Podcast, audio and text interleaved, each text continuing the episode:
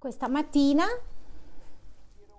vorrei condividere su il migliore alleato di Satana per sconfiggere la Chiesa.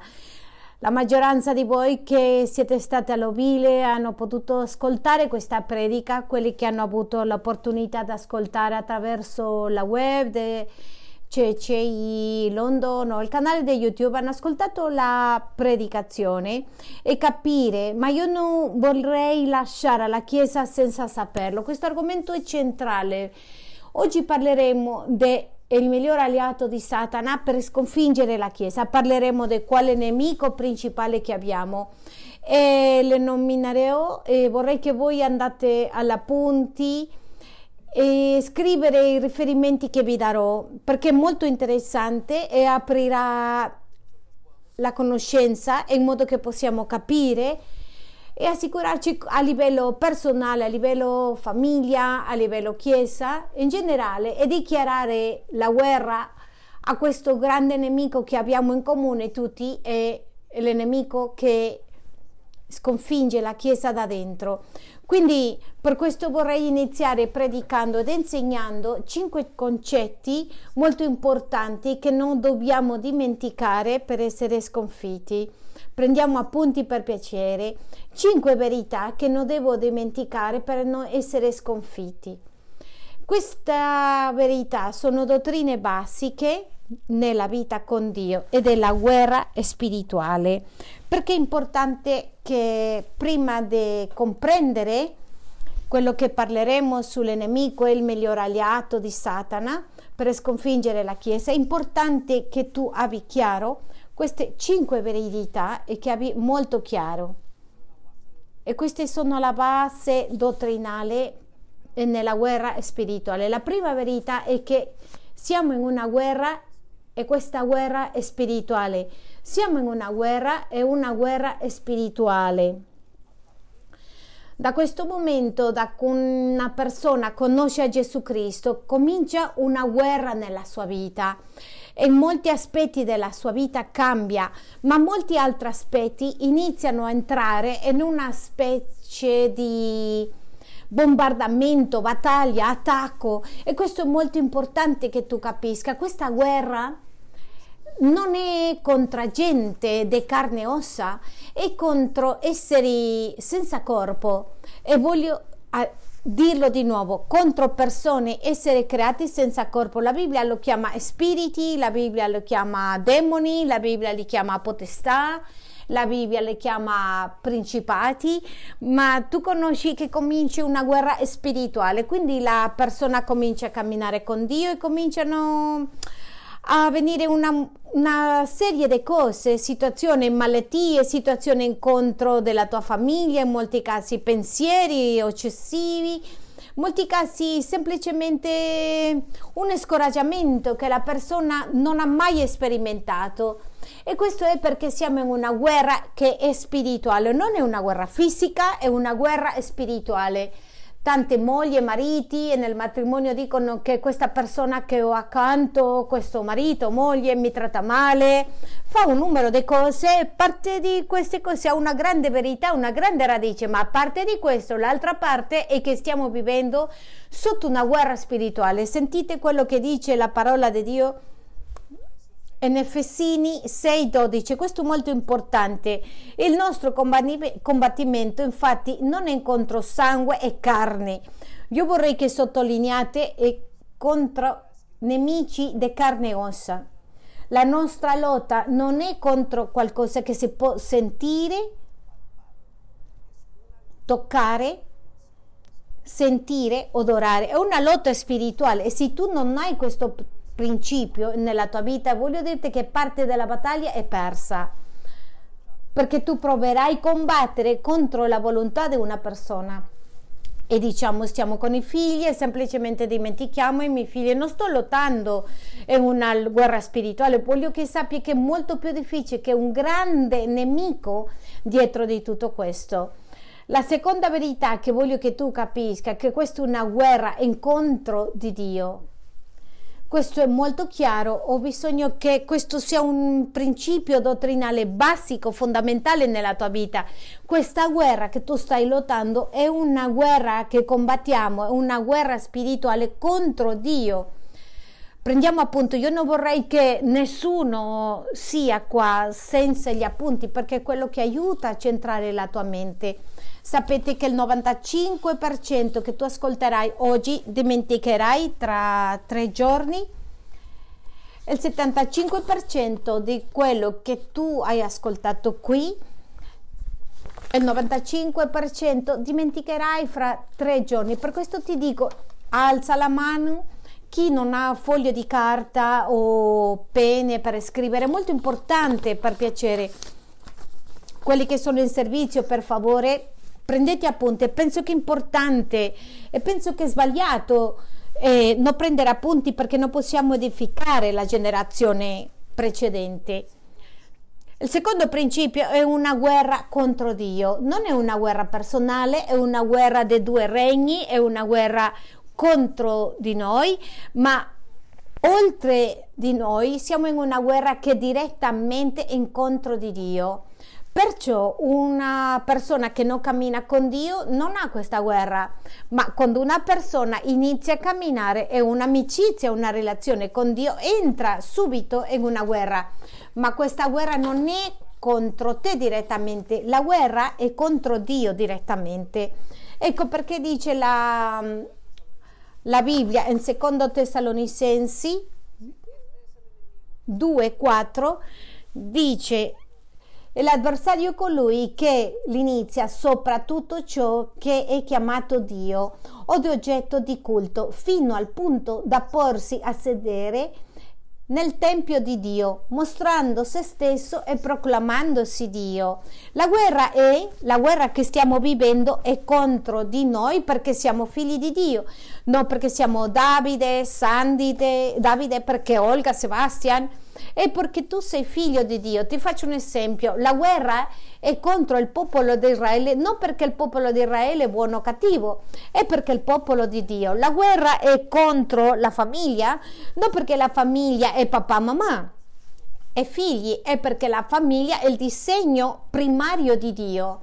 Ecco perché la guerra che stiamo vivendo è una guerra incontro di Dio, è una guerra incontro di tutto. Tu le dici a tuo figlio andiamo al parco e il ragazzo va, tu le dici al figlio andiamo alla chiesa e trovi un problema. Tre o quattro scuse per lui perché è una guerra incontro di Dio. E guardate cosa dice seconda Tessalonicensi che è una guerra, che questo nemico è quello che si alza incontro quello che ha tutto ciò che è chiamato Dio o d'oggetto di culto, fino al punto da porsi a sedere nel Tempio di Dio, mostrando se stesso e proclamandosi Dio. Questo lo vediamo nel libro di Job. Quando studiamo il libro di Job, una delle caratteristiche di questo libro è che Satana proprio um, si infuria feroce, un attacco incontro di Job. Non è incontro di Job, è contro il Dio di Job il terzo principio che voglio che tu ricordi è che una guerra contro un esercito organizzato. Sì? E questo è molto, molto importante. Se tu vuoi mantenere fresca la tua vita cristiana, se vuoi mantenere aggiornata in tutto quello che hai, devi capire che questa guerra è più seria di quello che tu e io pensiamo. Il problema maggiore è che abbiamo che eh, sottovalutiamo il nemico. Genitori diciamo ah non, è, non fa niente, il marito dicono no devo pregare e non è vero, stanno lottando contro qualcosa supremamente organizzato. E ti dimostrerò in Efesini 6 versetto 12 perché dice il nostro combattimento infatti non è contro sangue e carne ma contro i principati contro le potenze, contro il dominatore di questo mondo di tenebre, contro le forze spirituali della malvagità che sono nei luoghi celesti. Noi confrontiamo nemici con molta influenza che vengono a toccare casa tua, che arrivano a toccare i tuoi figli.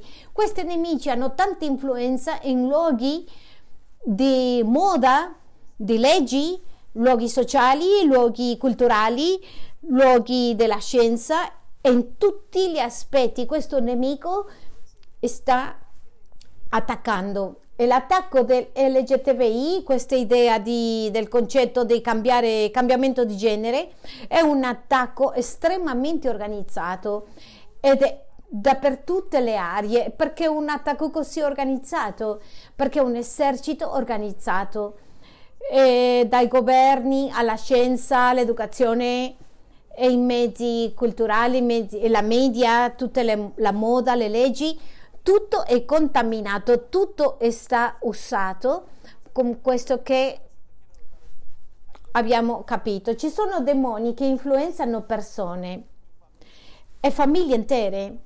Ci sono demoni assegnati per le famiglie, ci sono spiriti che dominano città, comunità, chiese. Ci sono spiriti più grandi, i demoni sono contro le famiglie, ci sono spiriti dedicati a cercare città, comunità, chiese, ci sono potestà che dominano paesi interi. Quello che accade per esempio nelle quello che può stare succedendo in quello che stiamo vivendo adesso, per esempio in Venezuela, quando Chavez ha iniziato con tutta la sua agenda, una delle caratteristiche hanno portato tanti santeros di Cuba. Il paese si è riempito di santeria dappertutto perché tutto va accompagnato da un aspetto che, da una forza spirituale per controllare un paese intero. Tu vedi in nazioni, in territori, in tutte le cose che, tu, che non è difficile osservare. Poi abbiamo principati che dominano territori interi. La Bibbia ci parla di questo in Daniele e c'è gente che lavora volontariamente per loro e c'è altri che lavorano involontariamente. Voglio che tu pensi a questo. Questo è un aspetto, un principio, una verità che tu non puoi dimenticare nella guerra spirituale. La quarta verità è che l'obiettivo di questa guerra, e questo è molto importante, dominare. E l'obiettivo della guerra spirituale è dominare. Scriviamo questo per piacere. L'obiettivo del nemico è Dio, ma l'obiettivo è dominare la tua vita dominare la tua famiglia. Il trofeo finale della guerra satanica spirituale è il controllo della razza umana. Ora, questo controllo non inizia con un controllo massiccio, inizia con il controllo in case, nelle chiese, nelle scuole, in famiglie, in persone. Tutto lo fa attraverso il dominio non soltanto dominare i mercati, qualcuno può dire nelle mani di chi c'è l'economia mondiale, tu non devi fare molte matematiche, non devi essere andato all'università per capire nelle mani di chi è la salute, l'educazione, tu sai in mani di chi è. E l'obiettivo di questa guerra è dominare agli esseri umani. E dominare la volontà dell'essere umano. E due ragioni Satana ha per dominare all'essere umano. Ed è che la prima è libero arbitro è quello che ci fa diversi del resto delle persone che ci sono nelle creature che sono nel mondo per quello siamo diversi abbiamo un libero arbitro però questo libero arbitro è quello che ci fa simile a Dio la diversità tra un animale e noi a parte le differenze fisiche, anatomiche che abbiamo, e che noi somigliamo a Dio. E in che cosa somigliamo a Dio? E nel libero arbitro. Vorrei che tu lo scrivi, libero arbitro. E questo mondo non è in mani di Dio, questo mondo è man- nelle mani di Satana. Voglio che tu lo sappi, questo mondo è nelle mani di Satana.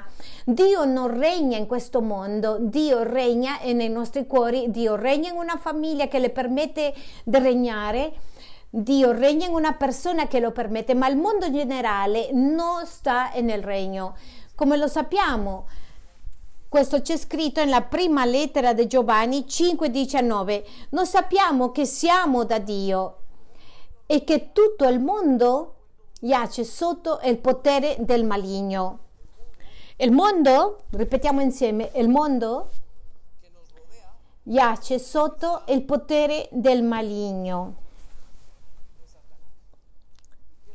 E vorrei che tu evidenzi le parole sotto il dominio di Satana, sotto il dominio di Satana. Allora, questo mondo, questa guerra, e l'obiettivo di questa guerra è dominare all'essere umano, dominare la sua capacità di scegliere. Questo è molto importante, questa è la quarta verità. La quinta verità è supremamente importante e decisiva ed è il credente è attrezzato per vincere la guerra. Il credente è attrezzato per vincere la guerra. Ora, questo è molto importante per te, perché certamente quello che stiamo vedendo, quello che abbiamo visto è molto difficile da capire molte volte, è molto difficile da vivere, è molto difficile da insegnare molte volte ai ragazzi che sono lì, molto difficile di accettare perché noi troviamo tutto, crediamo quello che vediamo, quello che sentiamo, quello che ascoltiamo, quello che tocchiamo, quello che gustiamo. Questi sono i cinque sensi, tutto quello che è fuori di questi cinque sensi è difficile da capire. Ecco perché capiamo che la guerra che abbiamo è spirituale, è più in là, è oltre di quello che tu puoi vedere. Tu puoi, non puoi odorare demoni, non puoi sentire questi demoni c'è gente che le sentono, ma è un sentire spirituale. Tutte queste cose Dio ci dice sono grandi battaglie per noi.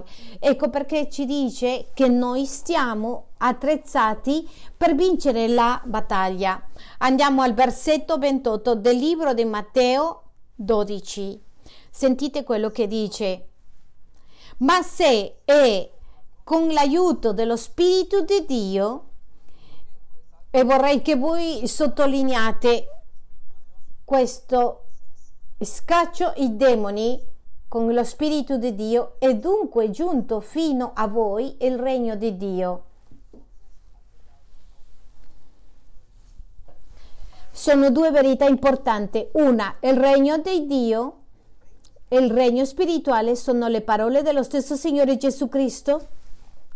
Scacciano i demoni, scacciano spiriti hanno la potestà nell'aria, nell'ambiente spirituale di cacciare via demoni e tutti i tipi di demoni. Il Signore parla in tutto il ministero della grande parte del ministero di Gesù ha a che fare con cacciare via demoni, con cacciare via potestate, principati, Parte di questo ha a che fare con quello che stiamo parlando in questo momento. Ecco perché la Chiesa ha un ministero di liberazione.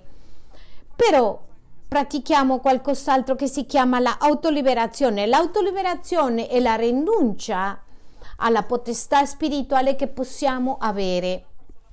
Allora, una persona può essere senza Cristo, può essere possessa dallo spirito, ma ci sono persone che sono influenzate da uno spirito, ci sono famiglie che hanno uno spirito assegnato, per esempio una famiglia che tutta la famiglia ha problemi con l'alcol, tutta la famiglia ha problemi con la vita sessuale, tutta la famiglia intera se sono divorziati.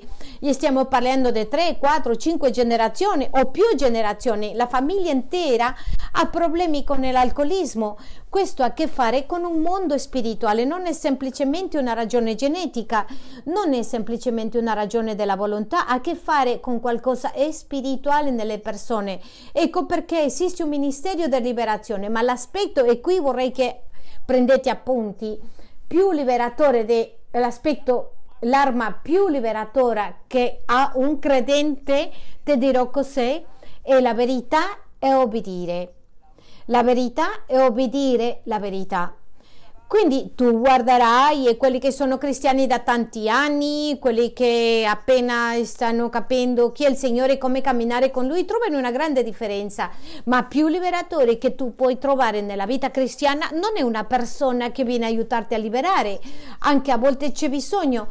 Ci sono volte che le persone che ci sono eh, influenzate per un spirito hanno bisogno forse per la debolezza del carattere, hanno bisogno che un'altra persona arriva e lo fa e tira fuori, caccia via questo demonio e finisca con questa influenza. Ma l'aspetto più liberatorio di questo credente è la volontà la loro volontà. La cosa più liberatoria è la volontà. Che cosa, quale volontà? La volontà di seguire a Cristo e obbedire. Non c'è niente più liberatorio che questo. Quindi la Bibbia ci dice in Matteo 16, 18 che le porte dell'inferno non rimangono. Dice queste cinque verità devi capire bene perché la prossima parte che parleremo ora è il migliore alleato è Satana. Qual è il migliore alleato di Satana? Dentro della Chiesa. E il migliore alleato di Satana per sconfiggere nella Chiesa è la stregoneria. Ripetiamo insieme la stregoneria, più forte la stregoneria. E andiamo a cercare di rispondere a questa domanda. Perché la stregoneria è il migliore alleato, la migliore strategia di Satana? E ti darò due ragioni. Uno, è un attacco sorpresa, è un attacco da dentro, dall'interno, un attacco sorpresa è un attacco dall'interno. Pastore, ma le faccio una domanda, dicami. È che io non sapevo che c'era stregoneria nella Chiesa. Parleremo di questo fra qualche istante. Ho bisogno che tu capisca la guerra spirituale, la guerra è contro Dio, la guerra è con tutto quello che Dio ama incontro di tutto quello che Dio ama e per dominare. Perciò l'enemico più grande che ha Satana dentro della Chiesa, dentro della tua famiglia, dentro della tua vita si chiama stregoneria. Pastore, io non sono mai andato uno stregone.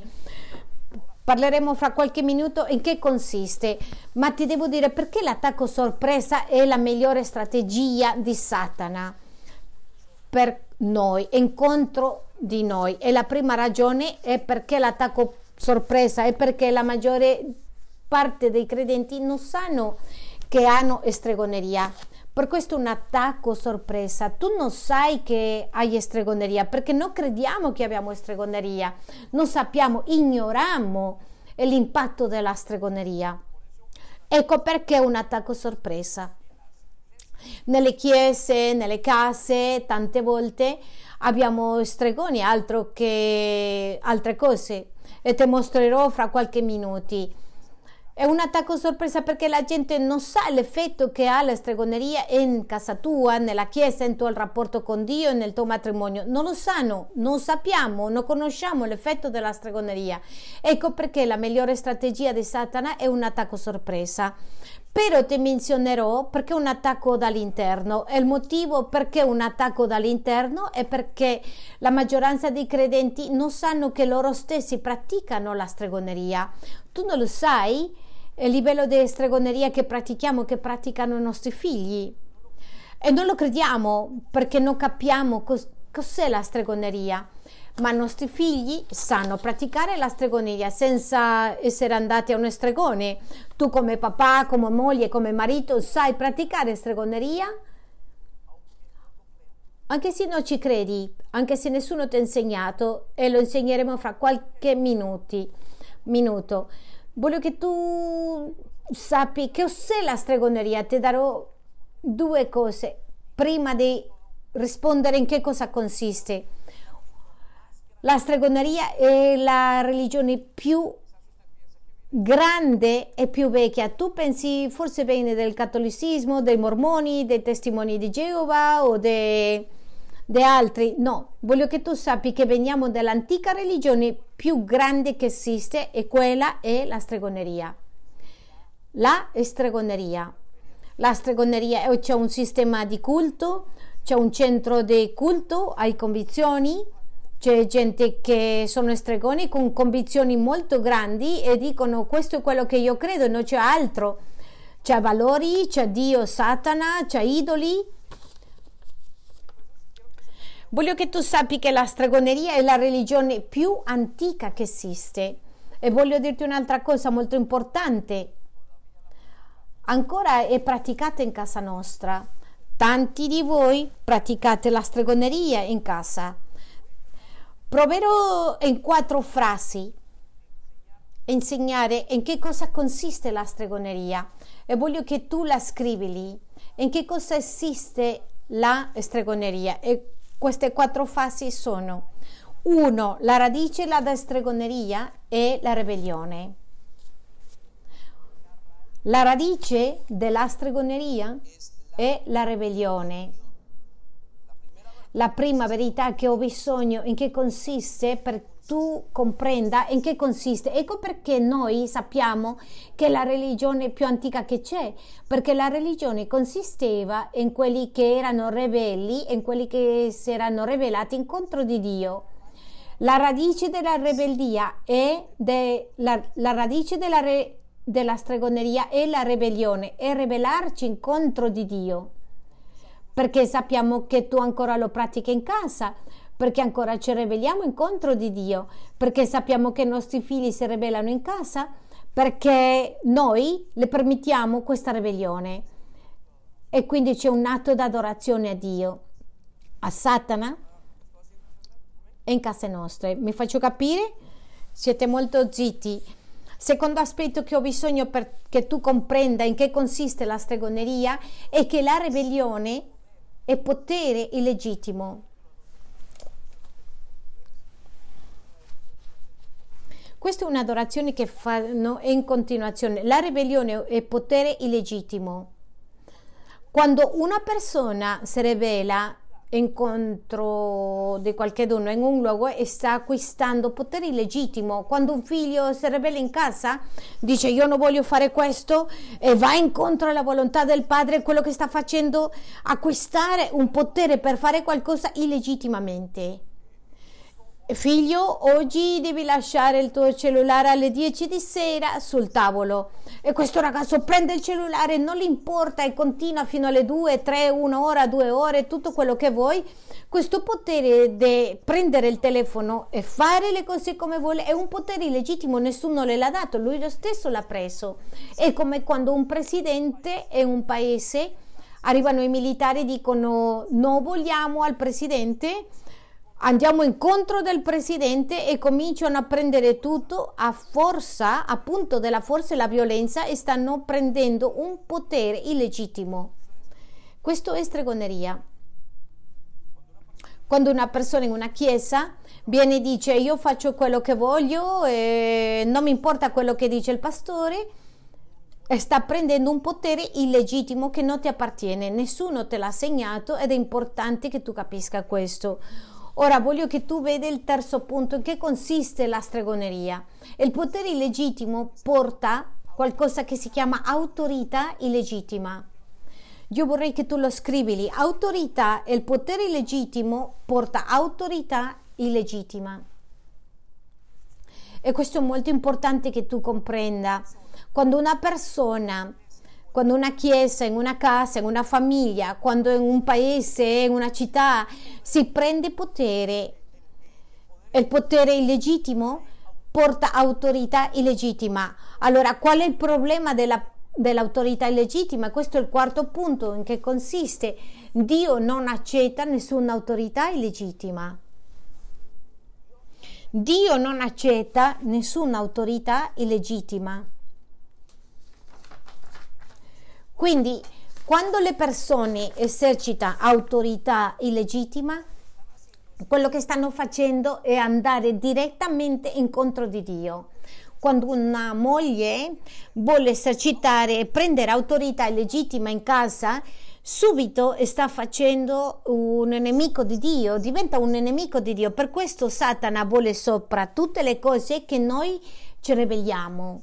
Ecco perché è che Satana divide una casa, una famiglia, divide una, una casa, perché ha a che fare con quello che è ribellione e questo si chiama stregoneria. Tutti abbiamo sentito termini come stregoneria, indovinazione. Tutti questi termini, tre termini che tu diresti, sono sinonimi della stregoneria sono termini che Dio, e lo vedremo fra pochi minuti, Cosa significano e quali sono termini della stregoneria? Allora, la stregoneria è un mezzo satanico per dominare la razza umana. E l'obiettivo, se vuoi scriverlo, della stregoneria è dominare la razza umana e secondo, ricevere adorazione. Tu ti chiedi, ma qual è l'obiettivo di una persona che si ribella? Qual è l'obiettivo della ribellione?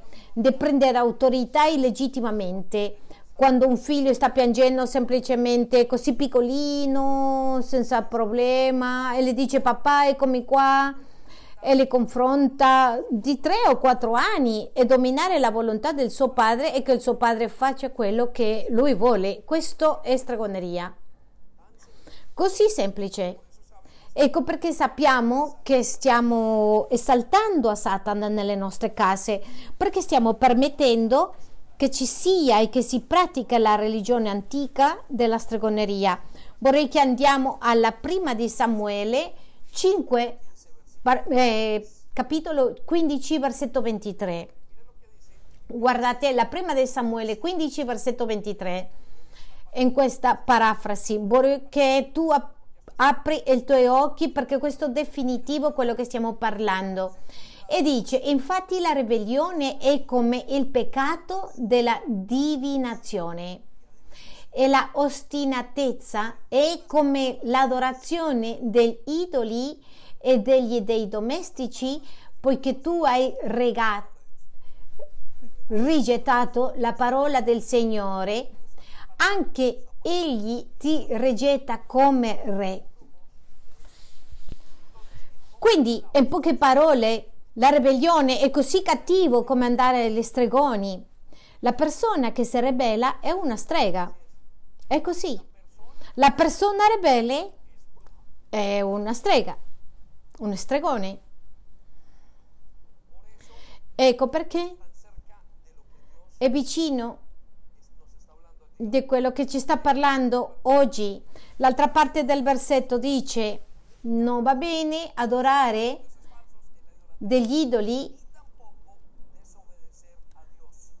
neanche disobbedire a Dio.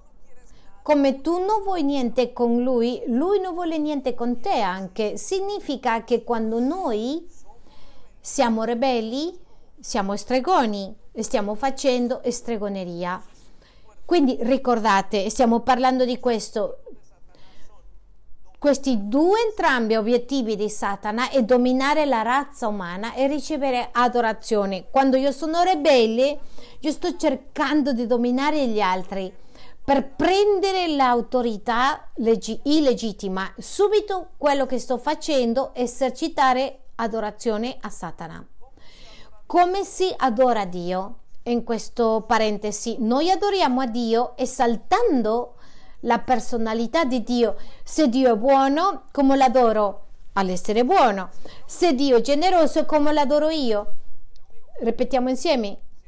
Essere generosi. Se Dio guarisce, come lo adoro io? A guarire. Se Dio prega e ha comunione, come le lo do io? Avendo comunione, come lo diamo a Satana? Se Satana si è rivelato, come se l'adora? quando io mi ribello. Se Satana va incontro dell'autorità, come mi ribello io, come l'adoro io quando vado incontro all'autorità. Ecco perché nelle nostre case, le nostre chiese e il mondo intero è pieno di stregoneria, è pieno di adorazione di Satana vorrei che tu fai queste fermate nella strada. Quando una persona è ribelle è dominata dalla stregoneria e quando è ribelle in realtà sta esaltando a Satana. Le caratteristiche del regno di Satana, principale caratteristica è la ribellione. E vorrei che tu fai un alto, che ti fermi in quella strada. Le volte che tu ti sei rivelato, hai adorato a Satana. Vorrei che tu ti fermi un attimo in casa tua. Cosa permetti tu ai tuoi figli? Quando tu le dici a tuo figlio, voglio figlio che tu fai il devozionale e, tu, e lui si mette a cantare, sta adorando a Dio. Ma quando questo figlio si ribella sta adorando a Satana. Quindi ci sono due classi di adorazione, soltanto che lo possiamo vedere nei figli perché vediamo le azioni più velocemente, ma la stessa cosa cosa fai nel lavoro, nella chiesa, che classe di adorazione stai tu mettendo nella tua vita e stai insegnando. Amen. Meditiamo un momento e passiamo all'altro punto successivo. Tu puoi arrivare a essere un discepolo buono di Satana e mi temo a dire che molti siano. C'era un concetto di una casa che l'altro giorno meditavo, dicevo anni fa, questa casa ha una porta aperta a Satana, ma sembra che non è una porta, sembra che sono tutte le finestre.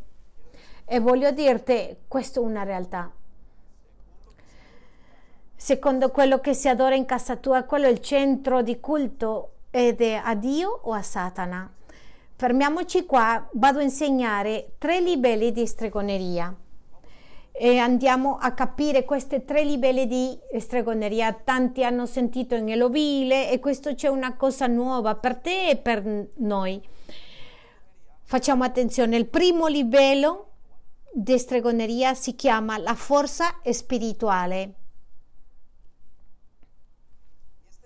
E questo livello di stregoneria consiste in tre aspetti. Vado a menzionare il primo.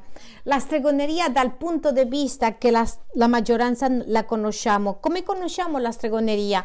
Noi conosciamo la stregoneria dal concetto della signora che è lì, che va una scopa, quella maledizione che conosciamo noi. Allora andiamo a cercare di dividerlo per conoscerlo. Il primo concetto di questo livello, la prima parte di questo livello è il potere di maledire, il potere di maledire. La maggioranza di noi siamo molto coscienti di questo. Qual è il potere di maledire? È il potere maligno che usa il mondo per influenzare nello nascosto. Alcuni di voi hanno partecipato in cose che hanno leggetto, sigarette, facevate cose, mandavano maledizioni e questo lo vediamo apertamente, per esempio, culture come la cultura africana o lo vediamo in culture come mm, quelle che non sono materialistiche come quelle di oggi, anche se vediamo questo fra un momento, ma vediamo in culture aperte dove c'è un sciamane, uno stregone in mezzo della città, perché nascosto nella cultura materialista, come in questo Regno Unito dove la gente dice io non credo nella stregoneria, ma non è vero perché se continua a fare grandemente questa stregoneria, non soltanto per africani o persone del terzo mondo, la stregoneria continua a essere qui e nel modo che diremo fra qualche momento che agisce. Allora andiamo a numeri 22, 11. Questo è il caso di persone che lanciano una maledizione per tutta una nazione e questa maledizione rimane in questa nazione. Anni fa ho conosciuto, ero in un'amministrazione di una chiesa africana, amici che abbiamo che sono inglesi e questi ministri di una chiesa africana, io ero invitato e questo profeta manda a chiamare una persona che è dietro. E questo bambino è muto e ha detto io so perché questo bambino di dov'è. E ha detto di questa parte in Africa. E racconta alla congregazione che è uno dei paesi in Africa dove c'è più gente muta. E lui racconta la storia di quello che è successo. È successo che tra le, guerre, le guerre di tribù le tagliavano le lingue di queste persone che stavano lottando che combattevano, ma quando sono arrivati tanti missionari hanno fatto la stessa cosa e passando il tempo ci spiegano le generazioni, non si spiegavano le generazioni perché in questa regione dell'Africa ci sono tante persone mute e ha a che fare con la stregoneria, con tutto quello che hanno fatto per fermare il Vangelo di Dio. Andiamo a numeri 22, 11. Ecco il popolo che è uscito dall'Egitto ricopre la faccia della terra, ora vieni a maledirmelo, forse riuscirò così a combatterlo e potrò cacciarlo via. Questo è il caso di un uomo nel libro dei numeri, nel capitolo 22 11, che era stato chiamato da un re per spiazzare una maledizione nell'intera nazione e questa maledizione stava a punto di essere messa ed era come si guadagnava la guerra attraverso le maledizioni e l'intero paese, non stiamo parlando di una persona, l'intero paese, come l'ho detto, la gente che tagliava la lingua, dello stesso modo aveva un effetto in tutta, in tutta la nazione. Ora Dio dice, la, la Bibbia dice che questo paese era Israele, questa nazione voleva che fosse sotto una maledizione e che era espulso. Ti sei fermato mai che in questo momento gli africani ancora continuano a essere schiavi? E se tu ti fermi a pensare in questo un pochettino meglio, i latinoamericani ancora sono, hanno molte difficoltà nella povertà. Tutto questo ha a che fare con le maledizioni. Questo è il potere di maledire, un potere gigantesco per maledire e questo è parte della stregoneria a livello di forza spirituale. Ti voglio portare al, alla divinazione. Tutti noi sappiamo cos'è la divinazione, quello che si conosce come l'apparente potere per sapere il futuro, conoscere il futuro. Quelle persone che sono sotto la maledizione hanno bisogno di una liberazione è una delle caratteristiche che sono state la stregoneria e che sono ribelli, ma l'altra è la di- divinazione.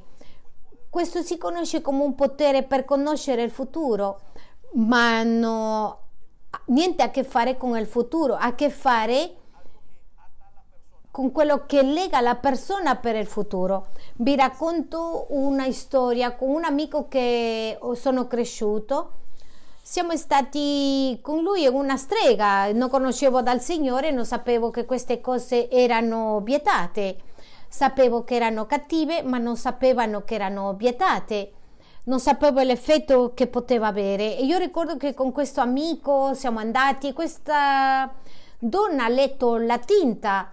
Satana usa tante cose. Quando ha letto la tinta, l'ha cominciato a indovinare al mio amico che soltanto aveva 18 anni indovinava il futuro. L'ha indominato e l'ha legato il futuro a che poteva, che moriva giovane nelle mani della sua famiglia, che succedevano tante cose e che lui farebbe tante cattiverie. Lo, noi due siamo usciti da questo posto senza pensare che era così serio. Avevamo curiosità, però tutta questa indovinazione di questa donna si è avverato in questa persona. Lui aveva segnato da solo, aveva permesso che demoni dirigevano il suo futuro attraverso la indovinazione. Andiamo a Atti 16:16. 16.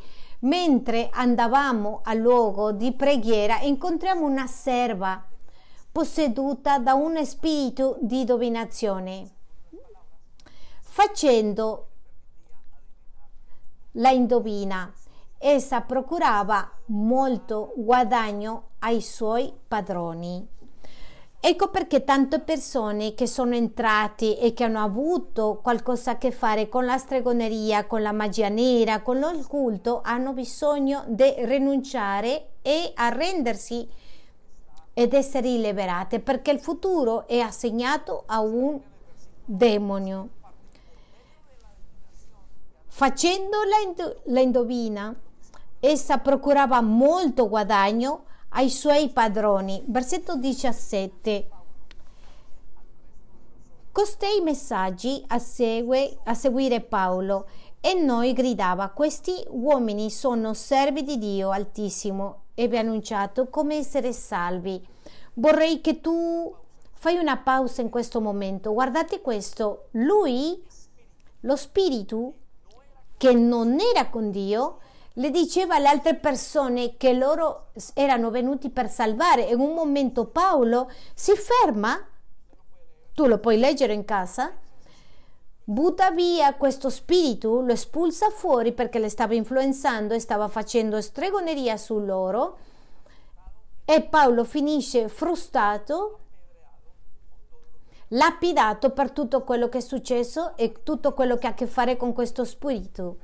Apparentemente sta facendo qualcosa buona, ma la Bibbia dice che stava facendo qualcosa completamente opposto alla parola di Dio. Questa donna rese libera e tutto lo facevano attraverso la stregoneria. Questo si vede in altre chiese, per esempio la chiesa della profezia dove continuamente quello che fanno è cercare che la gente le sussurrano all'orecchio e le dicono la profezia e indovinano apparentemente, cercano di indovinare il futuro. Quindi qualcosa succede e il futuro è fatto legato a questa persona come indicato, indirizzato a questa persona e si avvera questo e succedeva quello che doveva succedere. Questo è cadere nel dominio di Satana. Voglio portarti al terzo aspetto della stregoneria a livello e questo è la stregoneria.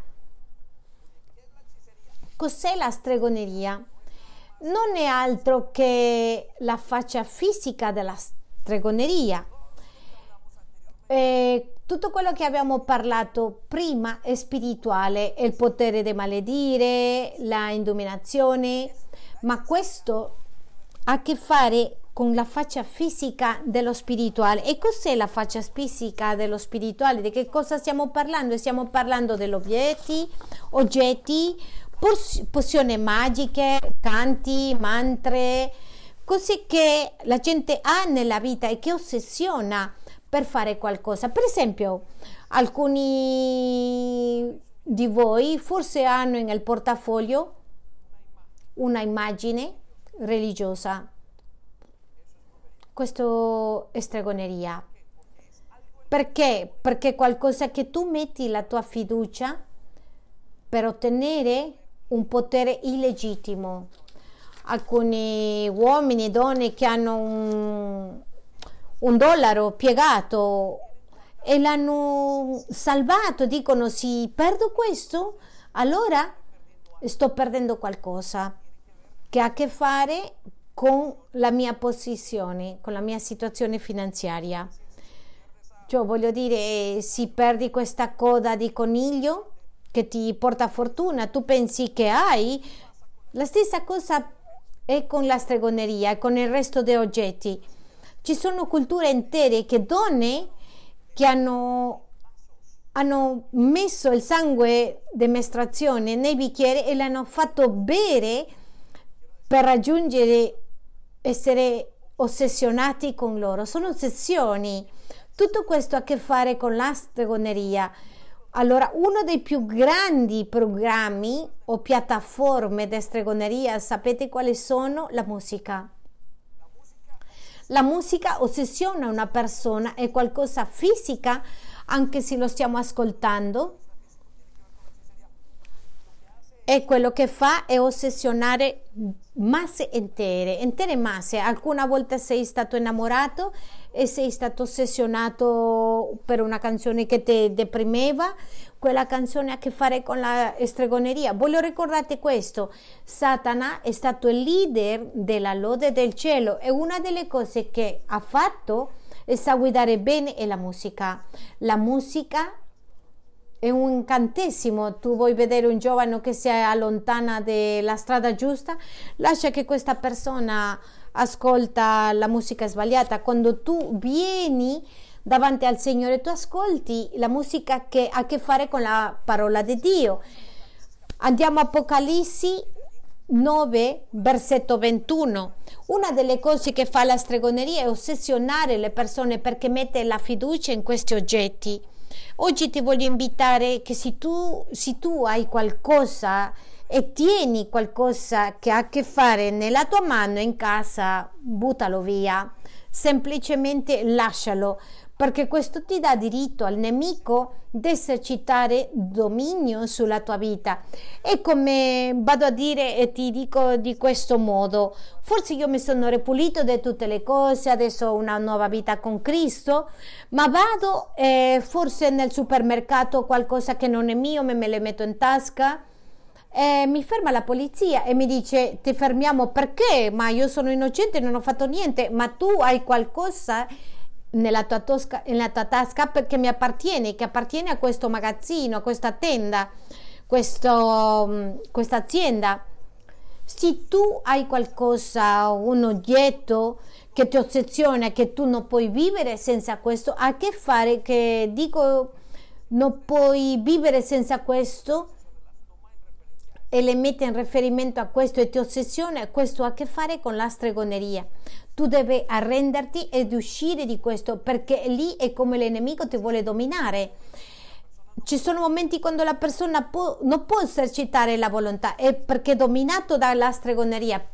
E film malvagi, chiesa, c'è persone che non possono pregare. Qui, gente che nella lode, gente che serve, non possono neanche chiudere gli occhi per quello che hanno visto, sono stati stregati. Non voglio dire che sono incantati come i zombie, no, voglio dire che cioè, hai qualcosa di Satana nella tua vita e che Dio vuole rimuovere e che ti vieta entrare o avere una comunità con Dio, una comunione con Dio. Andiamo a Apocalisse 9:21 e dice: Non si ravvidero neppure dai loro omicidi, né dalle loro magie, né dalla loro fornicazione, né dai loro furti. Voglio invitarti a, a rinunciare a questo rimasti pochissimi minuti, ma voglio portarti all'altro livello e questo è un livello molto importante, la stregoneria a livello dei credenti. La stregoneria a livello dei credenti. E questo suona ironico, sembra ironico, la stregoneria a livello dei credenti. E suona ironico perché all'essere credente tu non dovresti avere stregoneria, all'essere credente tu non dovresti più eh, arrivare a acquistare questo potere illegittimo. Mm, per i credenti non si tratta di andare a una, strego, una strega, si tratta di vivere la propria vita in stregoneria e questo è un livello maggiore e forse se tu oggi devi svegliarti, devi fare un'enfasi in un tipo di stregoneria e quello che voglio che tu ti concentri. È diviso in quattro aspetti. Il primo è manipolare, la manipolazione.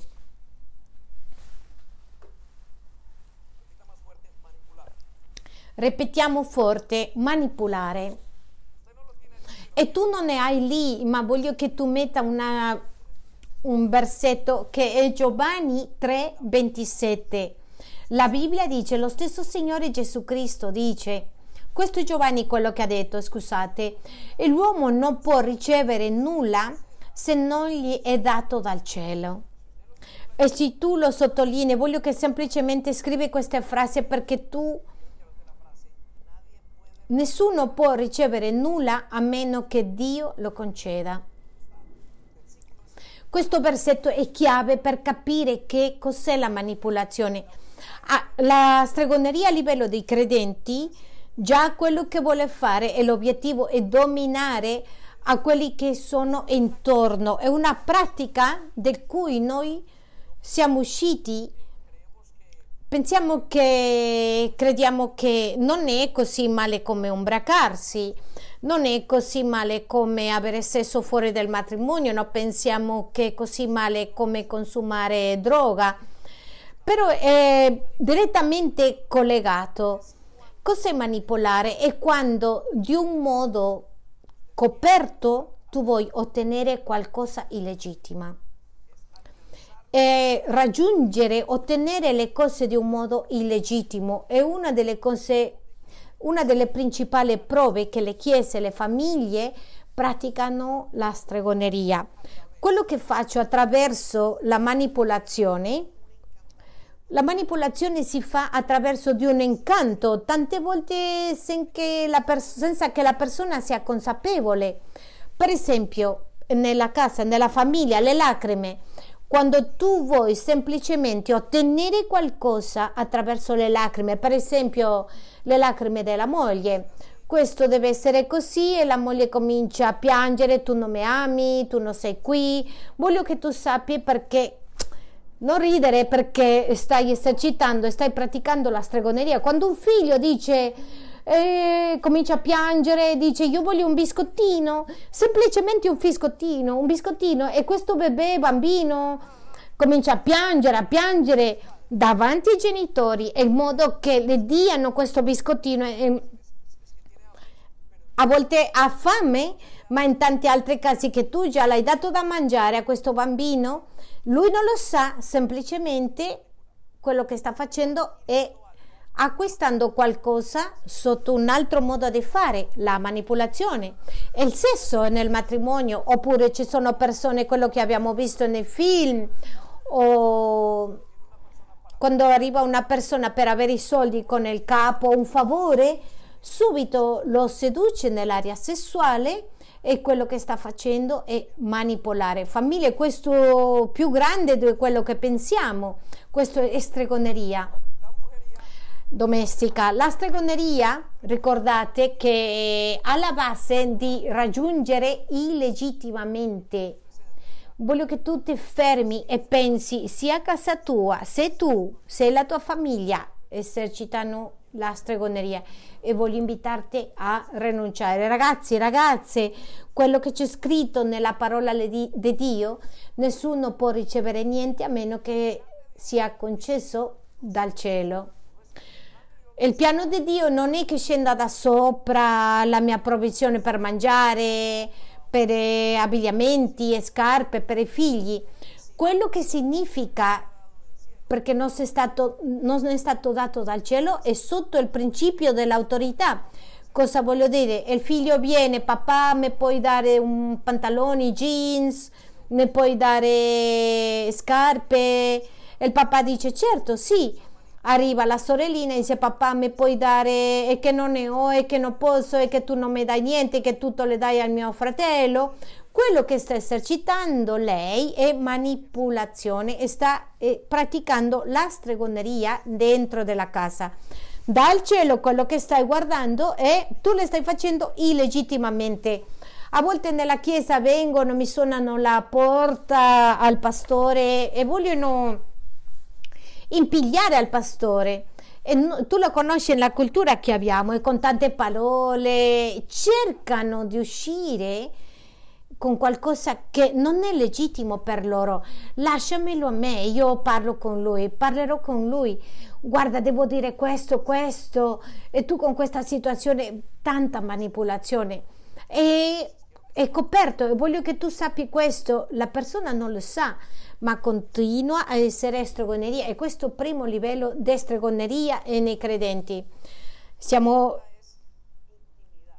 la seconda è intimidare, intimidaz- intimidazione. Molto bene. Intim- intimidazione ha a che fare con una condotta aperta, violenta della persona, con comportamenti aperti. Il bullismo cerca di andare incontro della volontà dell'altra persona attraverso il terrore verso l'altra persona. Il tipico padre che dice o il tipico marito che dice qui si fa quello che dico io e si mette nel tavolo e fa e mette la mano sul tavolo, quello che sta facendo, questo grido che si fanno, che vediamo quando c'è le, le, i litigi fra le coppie, questo urlo è, è spaventare l'altra persona, esattamente quello che fanno gli animali. Quando c'è un leone, l'altro arriva e uff, salta l'altro e, e gemi più alto e stiamo cercando, provando di intimidare l'altra persona. Voglio che guardi questo, la intimidazione, quello che la manipolazione fa è controllare l'altro, è quello che vuole che no, e l'altro non esercita la volontà. Quando non esercita la volontà, io sto togliendo tutta la forza che lui ha, le sto facendo qualcosa che Dio non ha permesso. Dio non mi ha permesso che io possa esercitare il controllo sulle altre persone. Dio non ti obbligherà mai a niente. Satana sì.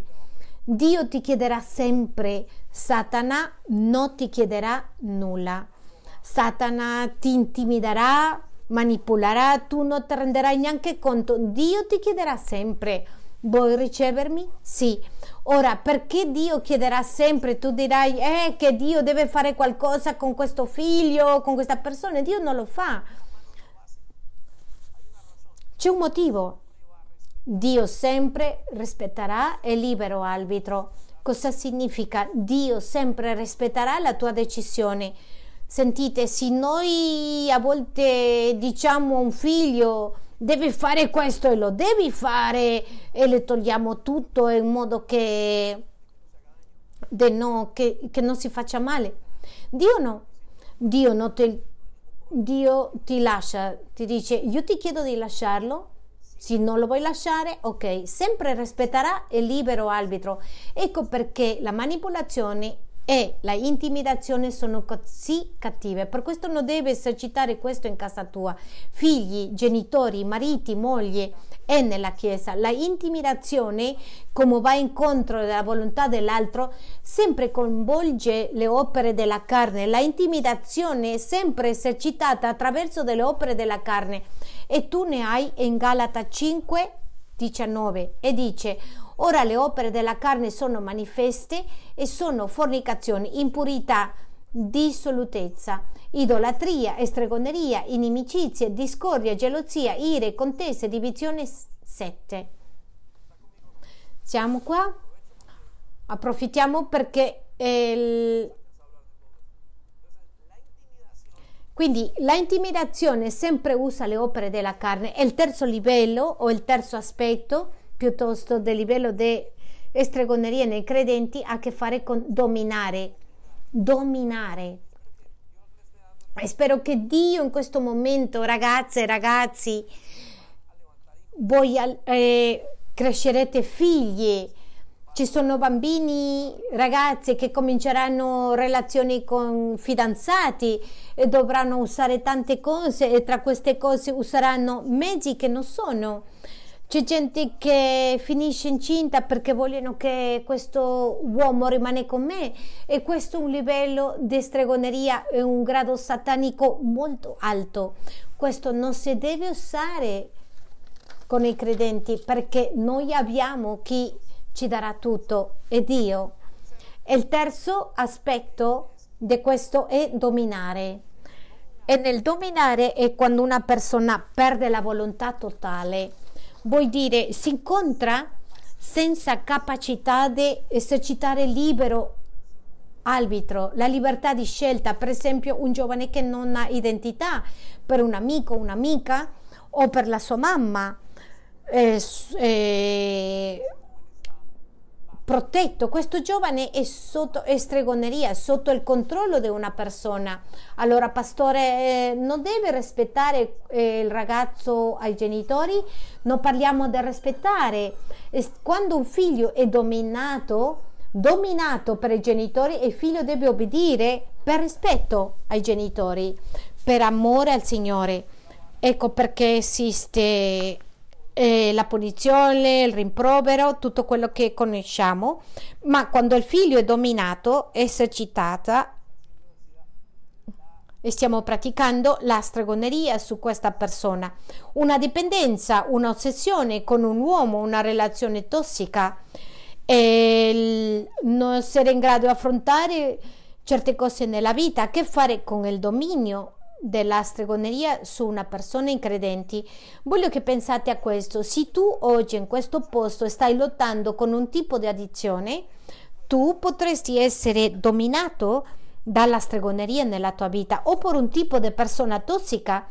Ci sono persone che perdono ciò che si chiama l'identità in una persona perché? Perché non si sa. Apocalisse 2:20 ti porto velocemente ma ho questo contro di te che tolleri Jezabel è un spirito che si tollera. Vorrei che sottolinei questo. Ti porto al quarto aspetto della stregoneria e dei credenti e la possessione satanica. La possessione, il possesso satanico noi troviamo che non soltanto ha un dominio, sino possessione. Questi demoni sono in grado di trasportare a una persona, anche se sono credenti. Voglio che tu impari questo dottrinale basico. Il credente, una volta che ha Gesù Cristo, non può essere possesso, possessionato da Satana, non può essere posseduto da Satana. Però Satana si possiede arie nella vita del credente. Una persona che ha una dipendenza alla droga è posseduta in un modo satanico per un demonio. Non è una persona che lo controlla, è un spirito che lo controlla. E non importa se l'hanno predicato bene, se l'ha letto nella Bibbia, anche se è credente, figlio di Dio, è posseduto in un aspetto di influenza. Quando parliamo di posseduto, ha un aspetto di influenza nella tua vita. E questo avviene per la propria concupiscenza e Giacomo 1,14 invece ognuno è tentato dalla propria concupiscenza che lo attrae e lo seduce. Sottolineiamo la parola dalla propria concupiscenza che lo attrae e seduce. Satana ha potere perché fare questa persona, anche se è figlia di Dio, esercitare questo. Amen. Molto bene, un'altra cosa e finiamo. Abbiamo visto la stregoneria a livello di forze spirituali, abbiamo visto la stregoneria a livello dei credenti al giorno di oggi e voglio che tu sappia, capisca, analizzi casa tua, analizzi la famiglia. Oggi dichiareremo, dichiareremo la guerra. È una, non è una guerra con urli, andiamo tutti, no, è una guerra per convinzione non voglio accettare questo nella mia vita. Oggi decido non permettere in casa mia, nella famiglia nella mia chiesa fare questo. Voglio portarti all'ultimo livello e, li, e la stregoneria a livello di chiesa. Livello di chiesa. La stregoneria a livello della chiesa. La prima cosa che abbiamo a livello di chiesa è la stregoneria fa nasconde i benefici della croce, nascondere i benefici della croce. Ti spiego cosa significa questo. La croce ha molti vantaggi. Come quando tu ti prendi un antidoto per una malattia, la croce è esattamente uguale. Ha benefici fisici, eh, fisici emozionali e spirituali. Quando noi ci avviciniamo alla croce, a quello che Dio ha fatto per noi, noi ci sentiamo perdonati, puliti. Sono molti i vantaggi, sperimentiamo nella vita dovuto a questo. Ora, cosa fa la stregoneria? La stregoneria ferma questi benefici, li nascondi. Tu dici, io non credo che Dio abbia questo per me, io non credo che questo sia perdonato, io non credo che Dio mi ama, io non credo che Dio sia come è stregoneria io non credo che possa fare questo, io non credo che possa servire, io non credo, io non credo, io non credo, io non credo, io non credo, io non credo in quello che dice la parola di Dio che è passato attraverso la croce. Questa è la prima cosa che succede quando si nasconde l'opera della croce. Andiamo a Galata 3, versetto 1. O Galati insensati, chi vi ha ammaliati? Voi davanti ai cui occhi Gesù Cristo è stato rappresentato crocifisso.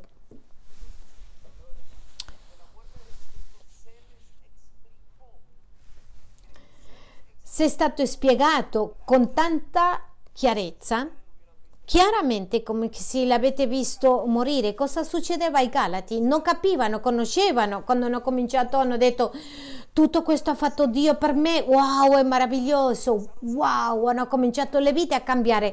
Ha passato il tempo e dice che sono diventati come stolti e sono caduti in un incantesimo, non capiamo cosa è successo nella croce con me. E questo ti dà, ti dà cominci perché stregoneria, cominci come a, a fermarti e tu smetti di credere. Quindi la prima cosa che fa la stregoneria a livello della Chiesa e nelle persone e dimenticano quello che Gesù ha fatto per loro. E accade un'altra cosa.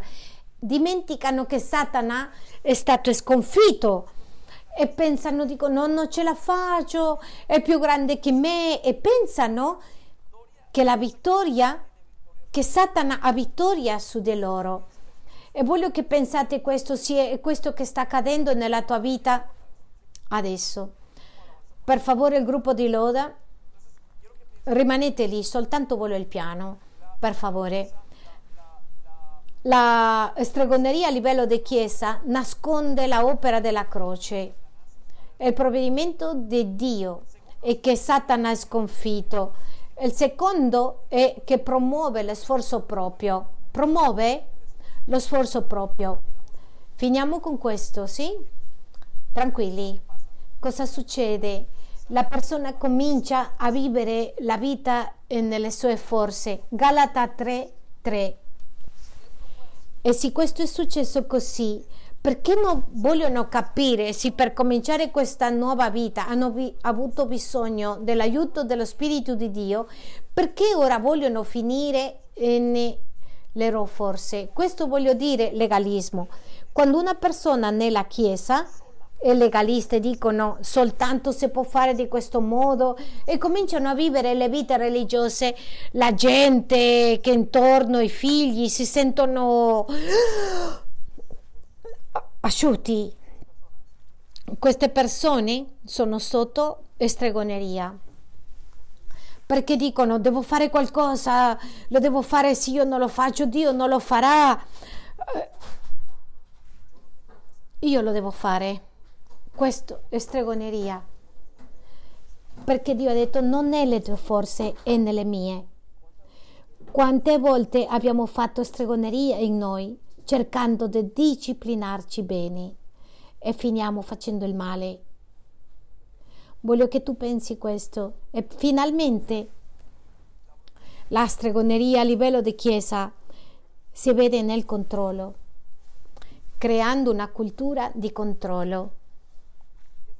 E cos'è una cultura di controllo? È una cultura, quello che dicevamo, di asfissia. È una cultura che vuole che tutto come perfetto. Non può volare una mosca in casa tua senza che questa mosca non si riferisce a te, senza che tu le permetti. Non può uscire un pound del conto tuo senza tu non lo conti. Non può, tu, I tuoi figli non possono respirare perché tu non lo permetti. Allora la caratteristica è che le persone intorno si sentono soffocati e i figli non possono fare nulla perché si sentono controllati. Voglio che tu pensi a queste tre cose. Uno, nascondere l'opera della croce promuovere lo sforzo proprio e tre, la cultura del controllo. Apocalisse 2:20 ci dice devo dire che tutto l'eri a Jezabel, questa donna che profetizza e seduce. Voglio che tu pensi a tutto questo, andiamo a dichiarare la guerra. Se, se ti alzi in piedi, preghiamo insieme e permettimi guidarti nella preghiera. Padre amato, veniamo oggi davanti a te. Grazie per portarci la luce della tua parola su di noi, per insegnarci che siamo in una guerra. A volte ho pensato che ero io, quello che avevo un cuore cattivo. A volte ho pensato che era normale quello che succedeva in casa mia. A volte ho pensato che queste, questa voglia di morire, di togliere questo soffocamento era semplicemente qualcosa naturale in casa mia, in famiglia. Semplicemente ho detto così sono così, ma mi dimentico che c'è una lotta spirituale. Signore, oggi entriamo a capire questo argomento di un modo più profondo e tu ci stai dicendo di pulirci. Tu ci dici di osservare le, le nostre famiglie, di osservare le nostre relazioni. Tu ci dici basicamente che ora che siamo nel regno dei cieli è necessario di dipendere dalla tua autorità. Così ti chiediamo perdono se abbiamo preso illegittimamente il potere, perdonaci se abbiamo sedotto, manipolato, perdonaci per favore Signore, puliscici del male per avere soffocato, per avere intimidato in casa mia, per non avere abbastanza fede ed aspettare a te. Perdonami per aver voluto dominare il mio coniuge, i miei figli, anche le persone che sono intorno a me, urlando, essere minaccioso, piangendo, minacciando che vado via. Perdonami, Signore, perdona i nostri figli se hanno usato la manipolazione per entrare e ottenere le cose di un modo sbagliato. Tu ci chiami stregoni se facciamo questo. Tu dici, Signore, che quello che stiamo praticando è stregoneria e la stregoneria è un culto a Satana. Perdonaci perché incoscientemente, ignorantemente, ma tante volte coscienti di quello che facciamo, abbiamo fatto le cose sbagliate davanti a te, ma oggi veniamo, Signore, davanti a te per essere pulito, per essere pulito da te. Oggi vengo per essere guarito da te, perché tu guarisca la mia famiglia. Ho bisogno di te. Ho bisogno che oggi intervenga, che oggi tu mi dia la fede che ho bisogno per poter aspettare in te. Perdonami se ho portato una cultura di controllo alla Chiesa. Perdonami, Signore, se ho portato davanti alla Chiesa alla mia vita la religiosità e il legalismo. Lo sforzo proprio, perdonami Signore, ma Signore soprattutto perdonami se questa influenza, quello che ha fatto è nascondere il beneficio più grande della croce e che tu mi ami. Perdonami se ho creduto che il, il nemico Satana non è sconfitto. Io voglio fare un compromesso, voglio che tu apri la tua bocca. Pensa a quello che stai pregando, pensa a quello, oggi più che mai, pensa a quello che preghi.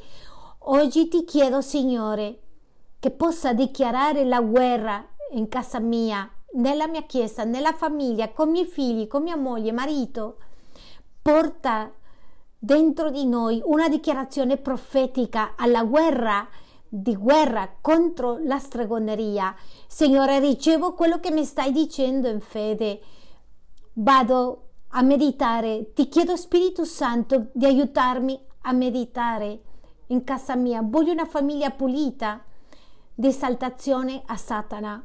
Voglio avere il tuo favore e nel nome di Gesù, nel nome di Gesù, prendete aria spirito di stregoneria è cacciato fuori. Ripetiamo insieme, io rinuncio allo spirito di stregoneria. Nel nome di Gesù. Amen. Chiesa, è finito il tempo, il tempo è scaduto, vi amiamo tanto, vogliamo che le famiglie, che la tua famiglia sia prosperata. Avete bisogno di questo condividete questo, meditate, guardate gli appunti. Dio fa cose soprannaturali nella tua vita. Diamo un applauso al Signore.